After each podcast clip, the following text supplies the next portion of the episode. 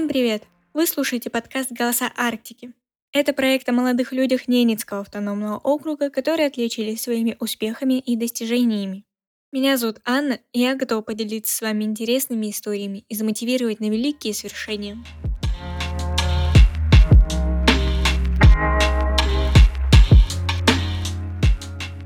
Гость этого выпуска уроженец Наринмара, младший сержант Николай. Он участник специальной военной операции и защищает нашу родину. Встреча проходила в рамках занятия клуба юных журналистов при редакции окружной газеты Нарьяна Виндер. На встрече с юнкорами присутствовала мама военнослужащего Татьяна Николаевна. Какая у вас должность? А, Командир отделения. Вы профессиональный военный? Нет, не профессиональный. Это я заслужил на срочке, когда еще служил. А сейчас вы в каком звании? Сейчас я в звании младший сержант, старший стрелок первого БМП. Вы приехали сейчас в отпуск? В отпуск, да, всего 15 дней. Хотелось бы, конечно, больше. Мы хотели спросить как раз, что для вас значит вот любовь к родине, чтобы вы рассказали, и как это себе Как это воспринимаете? Да. Расскажите. Я не знаю, это как-то с рождения, наверное. Я с детства, прям с малого, слушал группу Любе, смотрел военные фильмы, такие как «Прорыв», «Грозовые ворота», и позже начал заниматься, ходить в военный патриотический клуб. У нас в Ярославле называется ВПК «Гвардия». Очень хотел сильно служить. Даже по срочке платил деньги, чтобы уехать служить на Кавказ. А вот Ненецкий автономный округ, он э, для вашего сердца тоже ведь значит так же, как родина, да? Естественно. Что вы вкладываете в эти слова? Какие вот чувства для вас это? Мне кажется, даже не то, что только Ненецкий округ, а в целом вся Россия. Тут нет любви чисто к какому-то только округу, к какому-то только месту. Тут полностью ко всей стране. Что вы можете пожелать подрастающему поколению, мальчикам и, возможно, даже родителям? Как воспитывать, ну вот это скорее вопрос к вам, как воспитывать патриотизм в детях? Надо правильные слова от родителей. И чтобы каждый ребенок прислушивался к своим родителям. Не может быть, чтобы родители могут научить неправильным. Любите своих родителей, и они будут любить вас. Они будут сопутствовать вам. А что вы можете пожелать мальчикам именно по, по патриотизму? Слушать старших. Потому что вот даже по себе судя, сначала я думал, что сам разберусь. Моя жизнь старше очень много, большой вес имеет в словах. Надо прослушиваться, поступать так, как они говорят. А Какие вам самые ценные советы давали вот ваши близкие, старшие, которые вот очень вам помогли в жизни? Даже не знаю. Очень много просто было всего сказано. Всегда надо помогать и бежать.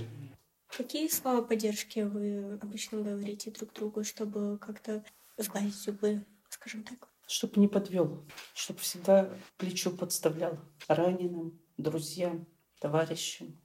Я вообще ни разу не пожалел, то, что я туда приехал. Когда вы приняли это решение? а, почти год назад. Утром встал на работу, налил себе кофе, читаю новости, что началась спецоперация. Я собираюсь на работу, себе в карман ложу сразу военник и паспорт Вы здесь а где работали? э, в управлении городского хозяйства. И так ходил долго, очень долго ходил. Я просто не знал, как сказать некоторым. А потом думал, ладно, май месяц, думал, сейчас в отпуск хожу, и после отпуска поеду. Мгм. Вот В новых регионах вы не видели, как там изменилась ситуация?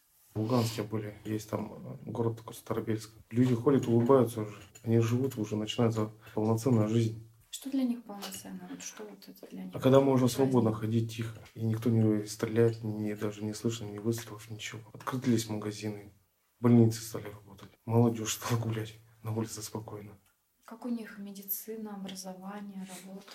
По образованию ничего не знаю. По медицине тоже мы, ребята нас возили туда, говорят, хорошая медицина. Это все Россия, все оборудование, ремонт, Все, да, оттуда, конечно. да? Приехал туда, вернулся как в 90-е. Вот серьезно. То, что там им пообещают, там по телефону, по телевизору показывают, что вот такая Украина. Так это не вся Украина такая, которую не показывают.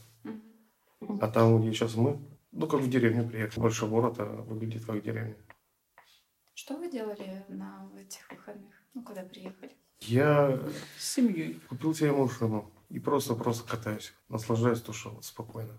Рядом с вами много наринмарских? Да, А вы все вместе были призваны, поэтому кучкой? Вы не из Мы- Ненецкой роты? Ненецкая рота, да, но мы не призваны, мы добровольцы. Мы сами пошли. Я не поняла, вот вы когда э, поехали-то туда? Летом? Мы, я поехал в сентябре, в начале сентября. До мобилизации, До да, это было мобилизации. массовой. Да, 8 числа я заключил контракт, а 17 я уже был на передовой.